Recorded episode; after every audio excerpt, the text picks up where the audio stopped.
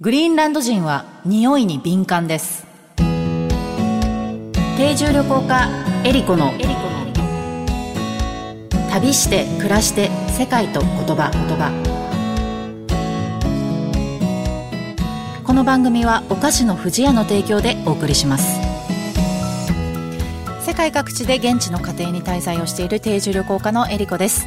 皆さんにとって旅は楽しむものですか？人生を見つめ直すきっかけになるものでしょうか？私にとって旅は暮らすこと。この番組は世界各地およそ50カ国100家族以上のもとで定住旅行してきた私エリコが実際に訪れ定住した国や地域の暮らしを言葉をキーワードにお話ししていく番組です。今回も世界最北にあるグリーンランドを旅します。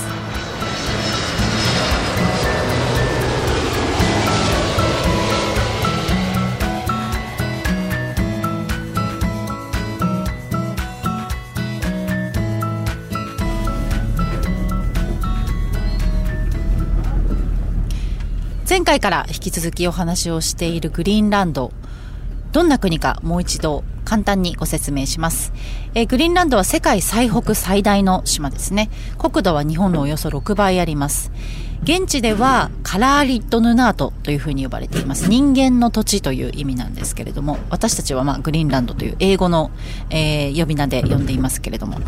え、人口は5万6千人の人々が暮らしていまして、え、公用語はカラーリット語ですねえっ、ー、と、デンマーク領なので、デンマーク語も話されてはいるんですけれども、えっ、ー、と、主にカラーリット語がメインでで、ここに住んでいる人たちなんですけれども、えー、約1000年前にですね、アラスカで発祥して、800年ぐらい前に、えっ、と、グリーンランドにたどり着いたイヌイットの末裔の人たちが暮らしています。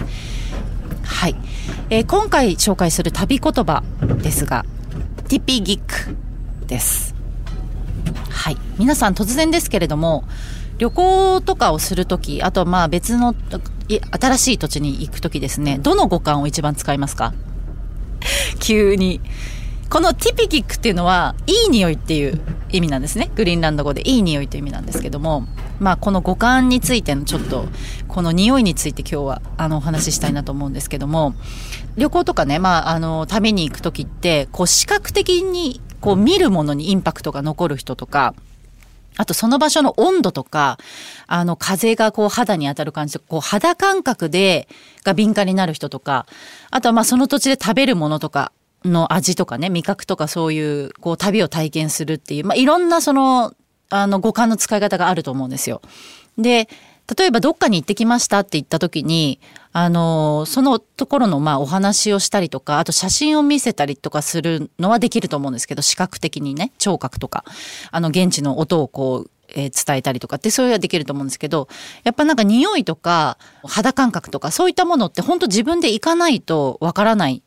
なと思っていて、なんかその人それぞれその使う五感が旅でね、違うなってすごく感じるんですよ。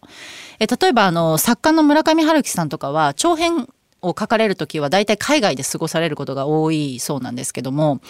あの村上さんのエッセイとかを読むとなんか音に対してすごく敏感というか音で旅をしているっていう旅のエッセイも結構書かれてるんですけど、まあ、聴覚がこう旅をこう導いている感じの方なのかなと思うこともあるんですね。例えばなんかドーンっていう太鼓の音が聞こえたからあのギリシャに移住したみたいな話があったりとか、なんかそういう音が聞こえてくるらしいんですよ。で、作家になった時も、明治神宮前で野球を見ていて、あの、ヒットを打つ音が聞こえて、カーンって音が聞こえて、自分は作家になろうと思ったっていう、まあ音の人なんでしょうね、きっと。なんかそういう五感っていうのをすごくなんか、まあ五感と旅ってすごくこう、信憑性あると思うんですけど、で、私は、あの、匂いなんですよ。この旅をする時ってもう匂いで旅をしているというか匂いで生きていると言っても過言ではないぐらいなんですけどあの鼻がねすごくよくって子供の時から。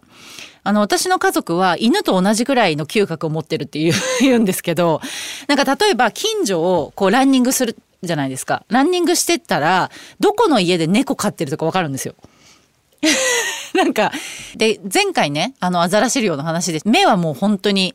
すごく、目もすごくいいし、鼻も犬並みみたいな、あの、結構野生的な人間なんですけど、で、その旅先って、こう、まず一番最初にたどり着くとこって空港がね、空港に皆さんたどり着くじゃないですか。で、みんな、あの、空港ってその国のその特徴が集約されたような匂いがするんですよ。で、こう旅から帰ってきて、その国のことをこう思い出したりするじゃないですか。その時も、やっぱ一番最初にこう蘇ってくる記憶って匂いの記憶なんですよね。そう。で、そのグリーンランドに行った時ね、の話なんですけど、この匂い、まあグリーンランドに初めて到着した時に、まずね、匂いがないんですよ。グリーンランドって。本当に無臭で。例えば港に行くじゃないですか。で、海の匂いが全くしないんですよ。で、これって、やっぱ、あのー、湿度がない、低湿で低温だからっていう理由らしいんですけど、こう、まあ、私としては匂いがない、ないので、情報がこう取れないみたいな感覚があるんですけど、反対にこの匂いがないからできるようになったってことがあって、それがですね、二つあるんですけど、まず一つが、魚がさばけるようになったんですよ。私あの鳥取県の米子出身ですごい魚水揚げ量結構近いあの境港っていうところですごい魚が取れるので結構毎日魚をあの実家にいる時は食べてたんですけど母親がなんか台所で魚とかをさばいてって結構うってなるっていうか、まあ私も自分でさばけないし、もう匂いがとにかく強烈にやってくるから、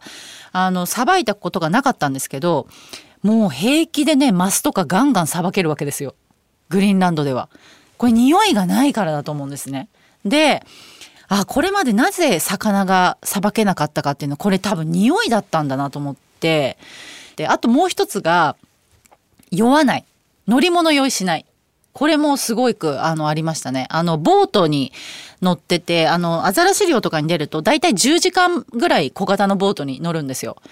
で、そうすると、結構私も、なんだろう、昔から小さい時から、実家から10メートルぐらい運転、あの、車に乗ってたら酔うみたいな ぐらい、結構すごい酔いやすいんですけど、これね、ずっとボートに乗っても、全然酔わないんですよ。これも多分匂いがないからなんですよね、きっとね。いや、ほんと、ほんと、なんか皆さん、あの、嘘でしょみたいな顔してますけど、あの、本当なんですよ。で、グリーンランド人って多分この無臭の状態に慣れてるじゃないですか。なので、ちょっとでも匂いがするのにすごく敏感なんですよ。で、ある日、あの、家族の車で移動してた時に、魚を積んでたんですね。タラを積んでて、あの、犬の餌用に積んでたんですけど、で、そしたら、車の中ってちょっとあったかいから、ちょっと匂うじゃないですか、魚の匂いが。そうすると、もうみんな耐えられないんですよ、グリーンランド人。だけど、それってそんな匂いじゃないんですよ。ほんとちょっとだけ、あの、魚の匂いがするっていうぐらいなんですけど、だからこの人たちが日本の魚市場とか行ったらもう絶対無理だろうな、みたいな 感じで思ったんですけど、あとあの、スポーツジムとか公共の場所に行くと、香水禁止っていう張り紙がしてあるんですよ。だから本当に多分、なんていうんですか、匂いに弱い。普段その匂ってないから匂いがあるものに対してすごくあの弱いんじゃないかなと思って子供とかにねこうキスをするっていうかこう愛情表現をする時にあのグリーンランド人って頭頭皮の匂いをこうやってって吸うんですよ。それがなんかキスの代わりらしくって。で、これって私グリーンランドだけじゃなくって、前シベリアの極寒地に行ったことがあって、その時マイナス60度のあの村だったんですけど、大井都村っていうところに滞在したことがあって、その時もみんな同じことをやってたんですよ。その頭皮の匂いを吸うっていう。だからなんかこう、匂いで、なんていうんですかね、確認？生存確認をするのかなと思ったりしたんですけど、で、匂いってその五感の中でも、あの、大脳新脂質っていうところを経由せずに、大脳辺円形っていう場所にダイレクトに届くらしいんですよ。これも調べたんですけど。で、ここって、なんか本能的な行動とか感情とか、あの、直感に関わる部分らしいんですね。なんで多分言葉とかでも、あいつ匂うなとかっていう言葉あるじゃないですか。だからそれも多分直感的な部分だと思うんですね。だからこう匂いってやっぱほんと直感にこう直結してる部分なのかなとか本能的な、ね、人間のねあの思ったりとかしています。旅して暮らして世界と言葉言葉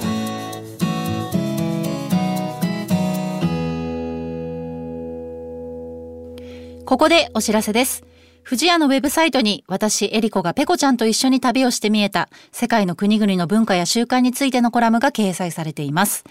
富士屋のウェブサイトのトップページからペコちゃんの森のバナーをクリックして、エリコペコちゃんの旅の記事にお入りください。ペコちゃんの森ウェブサイトは、富士屋ファミリー文化研究所が行う様々な活動を楽しくご覧いただけるご報告の場であると同時に、お客様とのコミュニケーションの場としてもご活用いただけるサイトです。え毎月定期更更新をしています。エリコペコちゃんの森のコラムの他にも、長野県黒姫にあるペコちゃんの森の様子や森林整備活動のご報告、スマイルをテーマにした川柳の募集、オリジナル壁紙カレンダーがダウンロードできるコーナーなどもあります。ぜひ、富士屋のウェブサイト、ペコちゃんの森を覗いてみてください。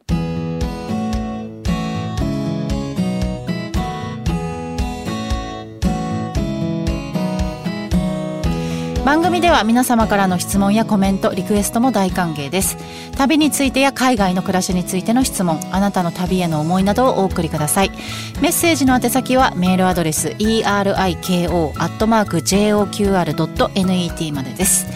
次回の旅の舞台もグリーンランドをお届けします。え次回のテーマは犬です。この犬にまつわる言葉とエピソードをご紹介したいと思います。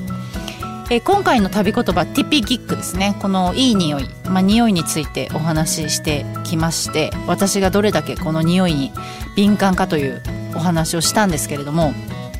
前ですねあの中米にあるホンジュラスっていう国があるんですけど結構あのコーヒーの産地で有名なんですがそこであのコーヒー農園をこう訪ねてあの訪ねさせてもらったりとかしてであのバリスタの人があのやるフレーバーの味わいをこう匂いで分類するテイスティングがあるんですよ。でそれをなんかさせてもらったことがあって、まあ、コーヒーをちょっとだけ飲んで、まあ、それに近いアロマをこう当てるっていうやつなんですけどこれ私絶対もういけるなと思ったら何一つ当たらなかったっていう ここまで匂いに敏感な話をしといてだから本当に私のその匂いが正しいかはちょっとわからないんですけれども。